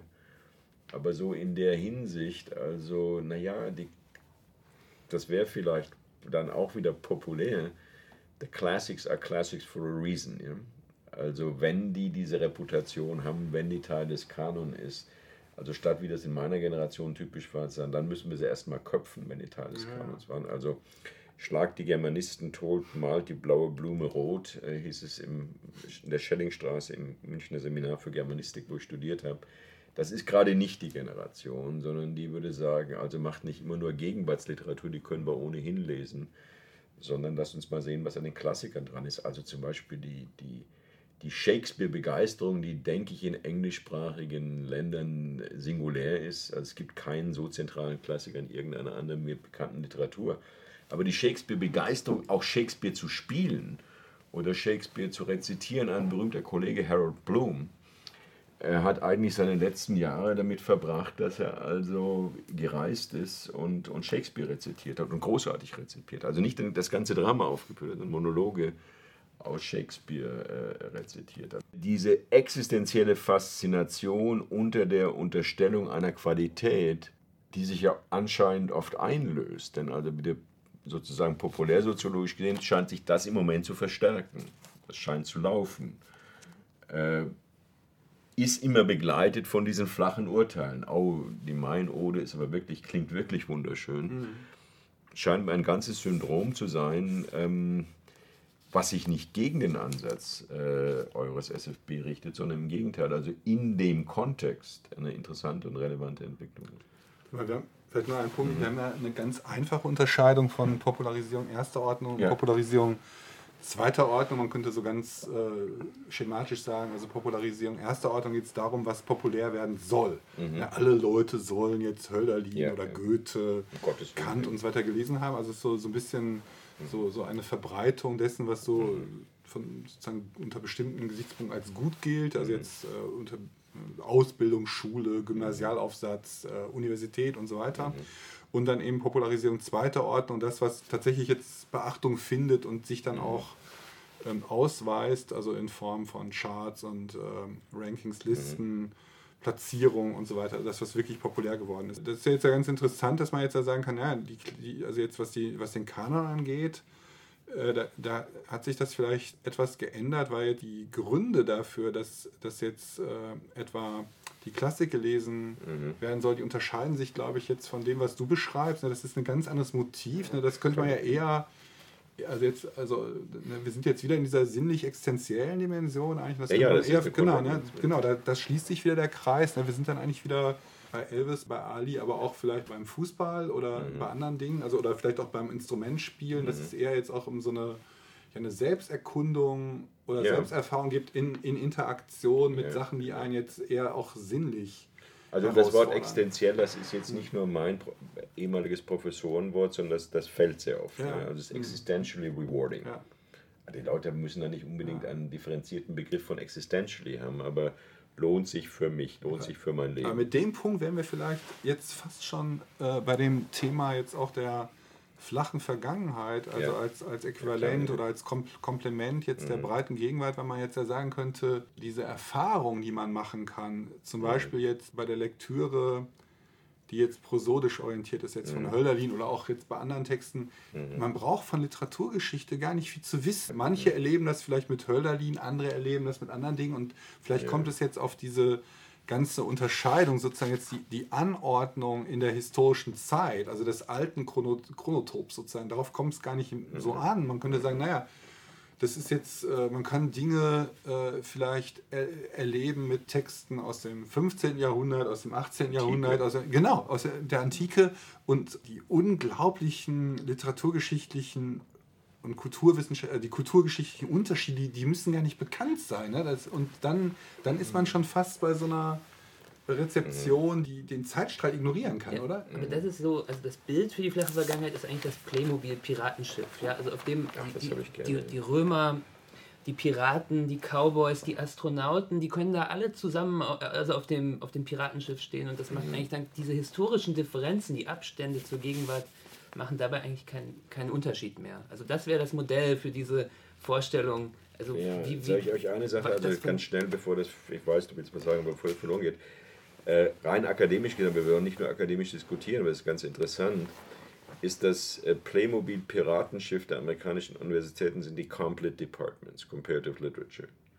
Ja, weil sozusagen Comparative Literature nichts ausschließt, äh, und weil Comparative Literature unter amerikanischen Bedingungen, akademischen Bedingungen auch noch Continental Philosophy einschließt. Also Heidegger wird im Philosophy, einem analytischen Philosophy Department nie gemacht und Hegel jetzt neuerdings, aber also das ist ein sehr enger Kanon. Ne?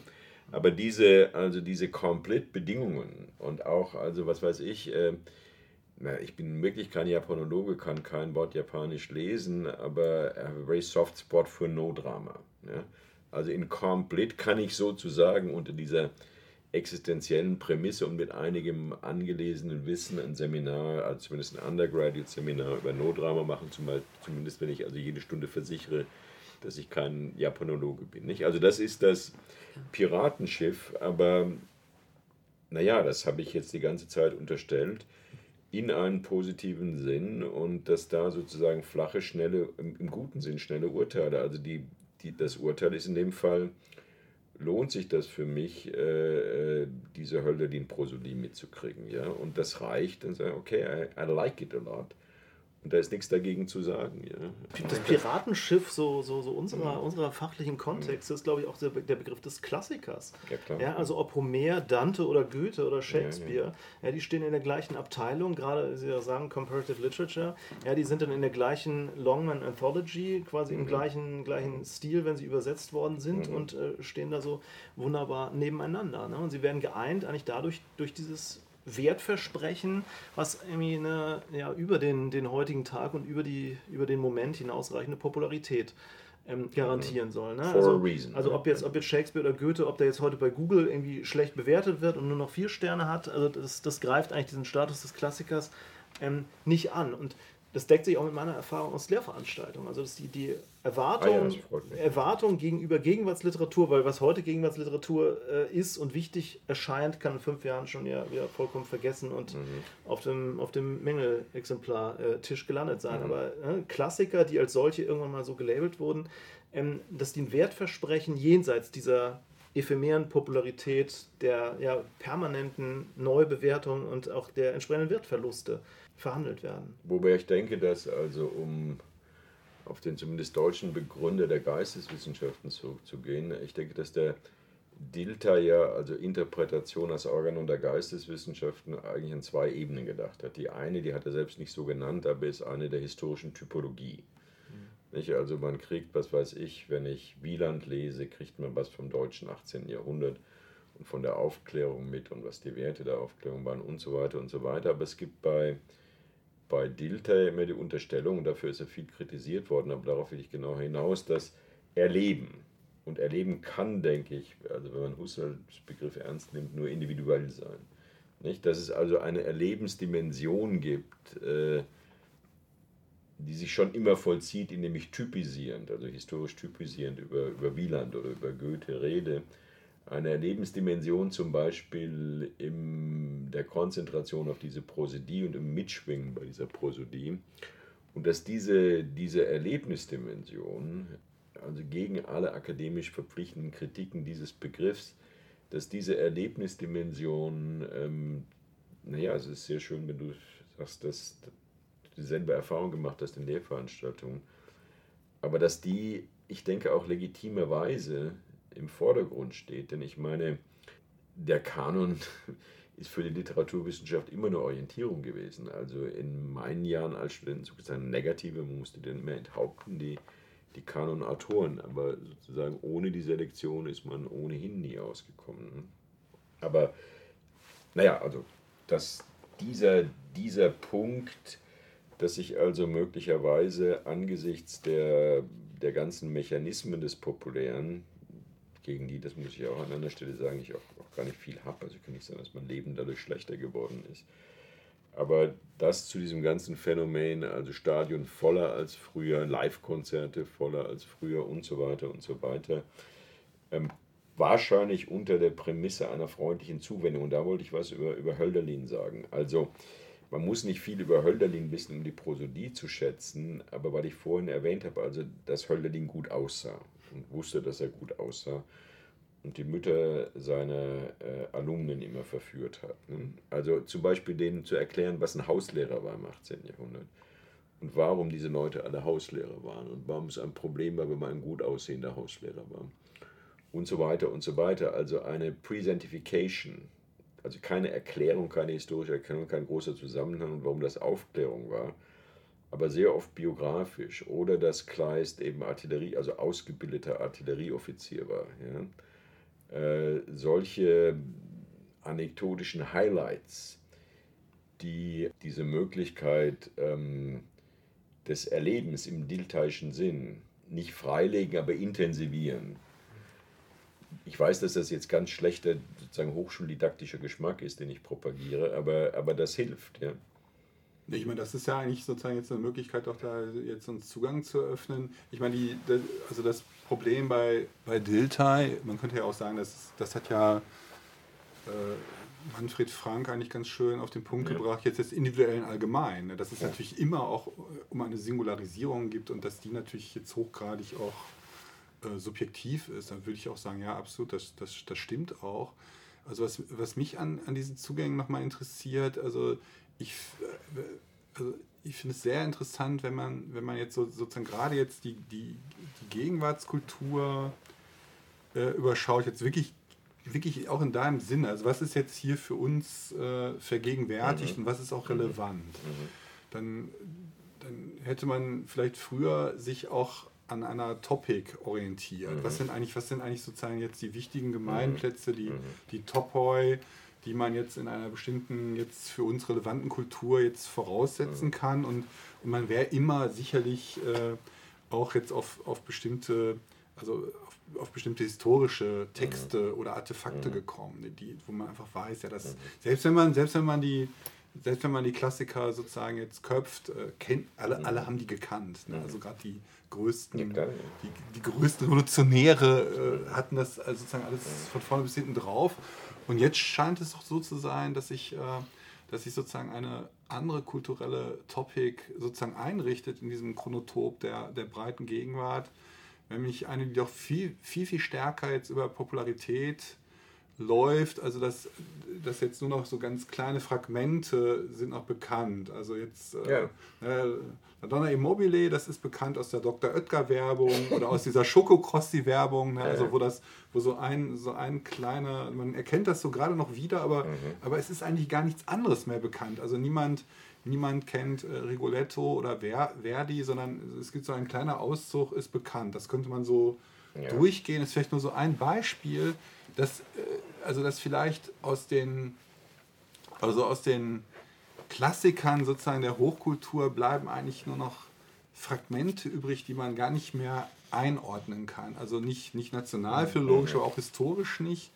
Und äh, das wäre sozusagen jetzt die Frage, ob das nicht auch äh, zu diesem Chronotop der Moderne eigentlich äh, dazugehört. Der, zur breiten, der, Entschuldigung, der breiten Gegenwart, genau, Entschuldigung, der breiten Gegenwart, was jetzt, wo, wo, ich jetzt gar nicht sagen würde, dass ich mache jetzt irgendwie, ich will das jetzt irgendwie kulturkritisch jetzt selber kritisieren und, und jetzt äh, jammern, sondern dass äh, vielleicht so gegenwartsanalytisch gen, genau jetzt der, der Punkt eigentlich ist. Ne? Die breite mhm. Gegenwart und äh, dazu gehört aber auch das, also so ein, so ein hochselektiver, also eben jetzt äh, doch eben vermehrt äh, hinter unserem Rücken, eine Formulierung von dir, also hinter unserem Rücken laufende Bewegung ist. Also das ist ja ganz, mhm. das ist ja ganz schön, dass, äh, dass, man hat das nicht alles, man hat das nicht alles äh, selber, selber im Griff, mhm. sondern, sondern manches äh, läuft einfach ähm, mhm. sozusagen automatisch oder algorithmisch, wie man will. Und äh, das, äh, in dem Ergebnis müssen wir uns natürlich orientieren. Aber das gehört mhm. sozusagen dazu. Jetzt mhm. so eine also fangen wir mit, mit ja. einem Erlebnis an, in einem anderen Sinne Erlebnis, also Erlebnis eines Dozenten, die ähm, letzte Freshman-Vorlesung, die ich, eine ja, Freshman-Vorlesung, die ich in Stanford gemacht habe, also Undergraduate-Vorlesung. Äh, das sind immer ein Sechstel der Undergraduates und das sind so pro Jahr 13, äh, 1400 in Stanford. Also nicht Undergraduates, äh, Freshmen, ne? also jedes Jahr im College sind so. Ja, also die hieß What is a Classic Today? Also das hat sehr viel zu tun mit dem, was wir gerade diskutieren.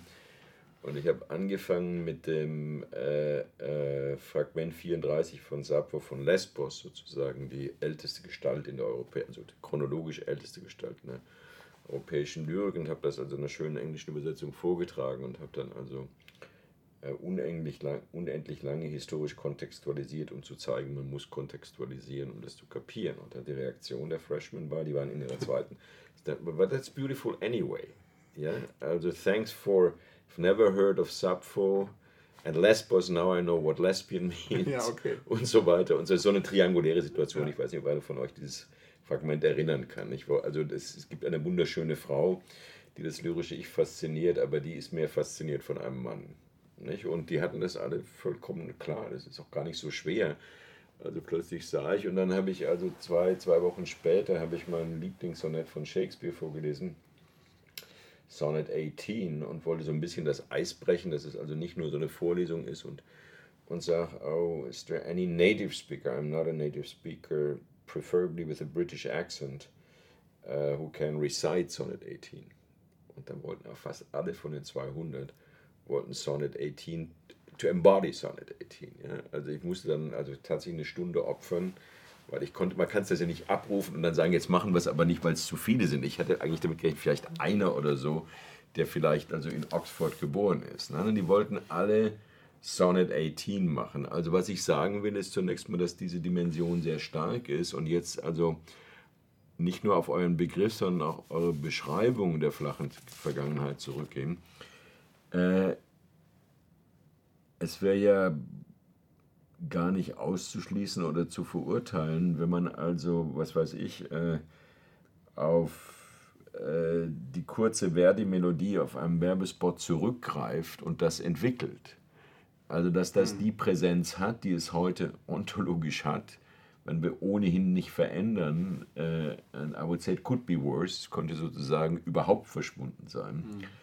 Äh, aber, also das habe ich nie gesehen, aber es könnte also irgendeine Werbung geben, die mit dem gut aussehenden Hölderlin für Hautcreme zum Beispiel für Männer mhm. oder irgend sowas rechnet. Naja, dann nimmt man diesen gut aussehenden Hölderlin. Also es muss jetzt nicht dieses eine Bild sein, aber diese, diese versprengten und fragmentären Präsenzphänomene, nicht? Also den Kanon beherrscht kaum jemand mehr, der heute an die Universität geht, auch wenn er Germanistik studieren will.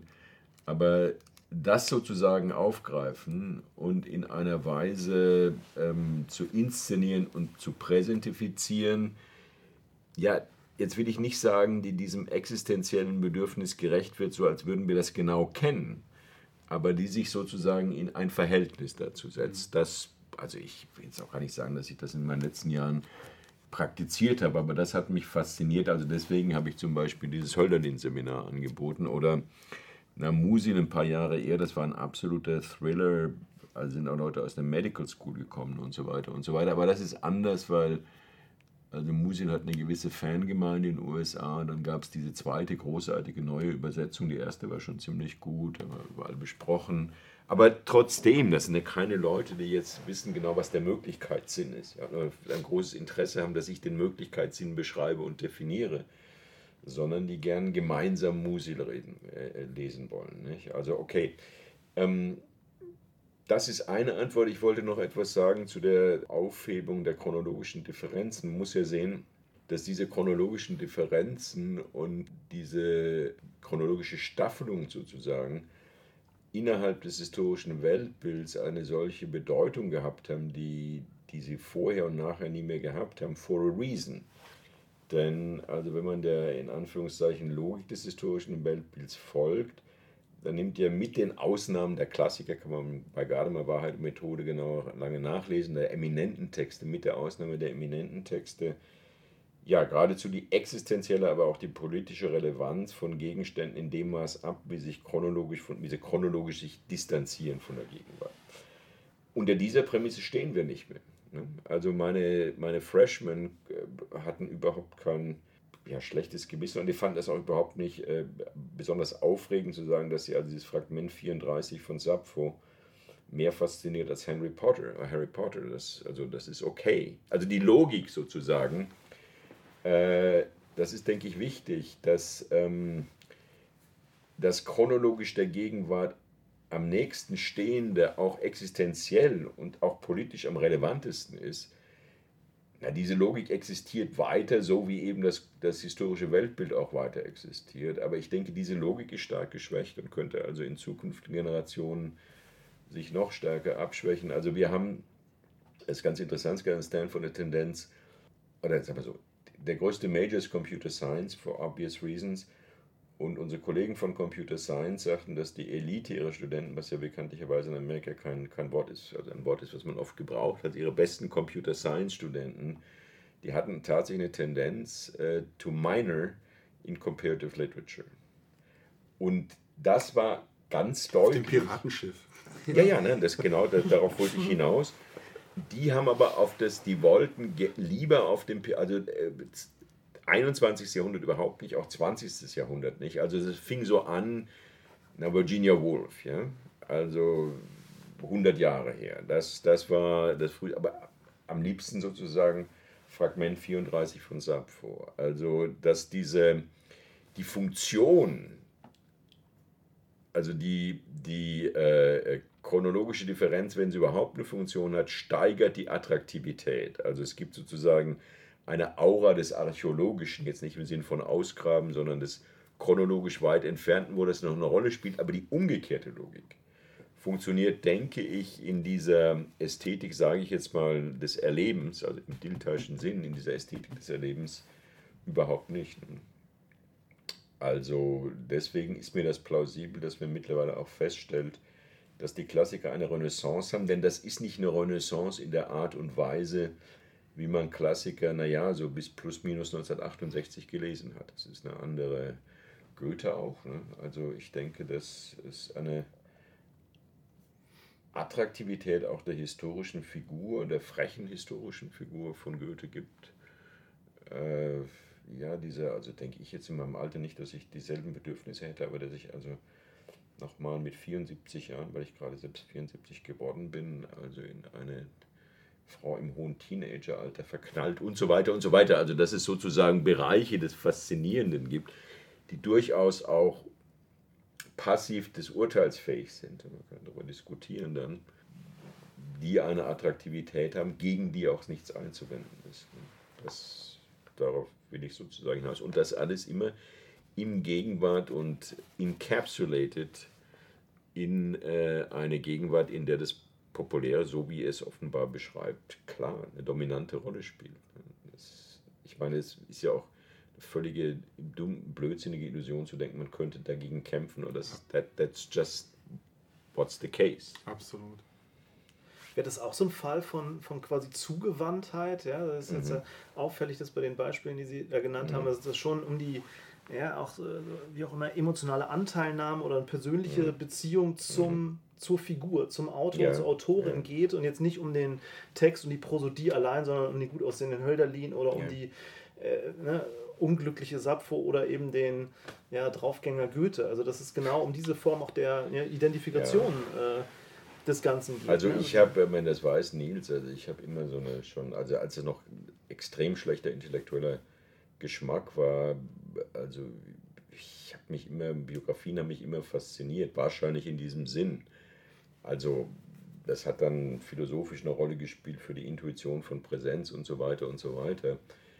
Aber diese biografischen Details spielen eine große Rolle und ich denke, dass deine Intuition oder eure Intuition konvergent, das sozusagen im Sinn dessen, was ich über Elvis und, und Muhammad Ali sprach, also Zugewandtheit. Ne? Aber dass man sozusagen naja, also wenn man je in Weimar in dem Haus war und zum Beispiel gesehen hat, wie schmal dieses, wie eng dieses Bettchen war, also wie klein der Mann gewesen sein muss, oder wie er sich umgeben hat mit zweitklassigen römischen Skulpturen. Also das war ja nicht alles, aber... Das Haus von Nietzsche ist schöner. Ja, ne, zum Beispiel. Also, äh, aber äh, trotzdem hat es eine Zugewandtheit. Also am, wie heißt der, ähm, die Adresse? am Frauenplan. Frauenplan, ne? Also diese, auch dieses äh, letztlich, also to visiting, to visit places, to be there. Naja, oder dieser Ginkgo-Baum ne? vor dem Haus von der Frau von Stein, also dass er, dass ihn das botanisch interessiert hat und so weiter und wirklich nur einer in Weimar und solche Geschichten. Also dass es ein, eine, also eben auch historisch vermittelbar gibt, eine Zuwendung, die, denke ich, zum Repertoire im Kontext der Populärkultur gehört. Also was ja auch schon sehr früh bei, bei Schiller bemerkt wurde. Ne? Ja. Also das ist die Gefahr, dass die, die Person die Sachen äh, verdrängen. Ja. Ne? Also der Personenkult ist eigentlich bei Schiller schon äh, vor 1800 als äh, Gefährdung von, von Form und Inhalt und so weiter.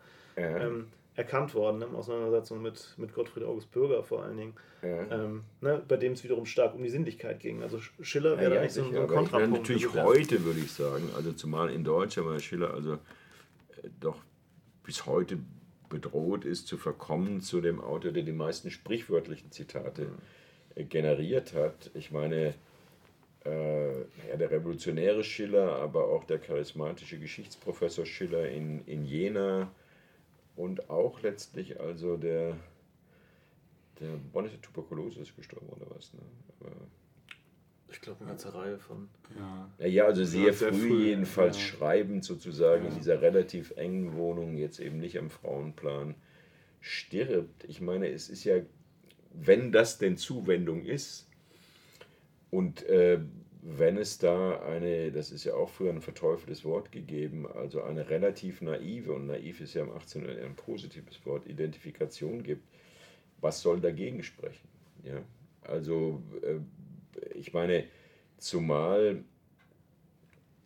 es da medial Möglichkeiten gibt, um das nicht alles zu verteufeln, die natürlich, also die zwar nicht die Gegenwart in Weimar ersetzen, aber ich finde, okay, also zwei Tage in Weimar zu sein, was relativ einfach ist, hat was. Ja? Um also zu sehen, wie nah das Haus von Frau von Stein am Frauenplan. Ich würde auch sagen, das hat was und das hat für mich jetzt einen wunderbaren Bogen, weil, weil angefangen bist du ja mit dieser enormen Möglichkeit, also dass man auch jetzt in Bonn aus äh, die, die ja, Sprache ja. der Azteken erforschen kann. Alles ist sozusagen elektronisch. Und jetzt, mhm.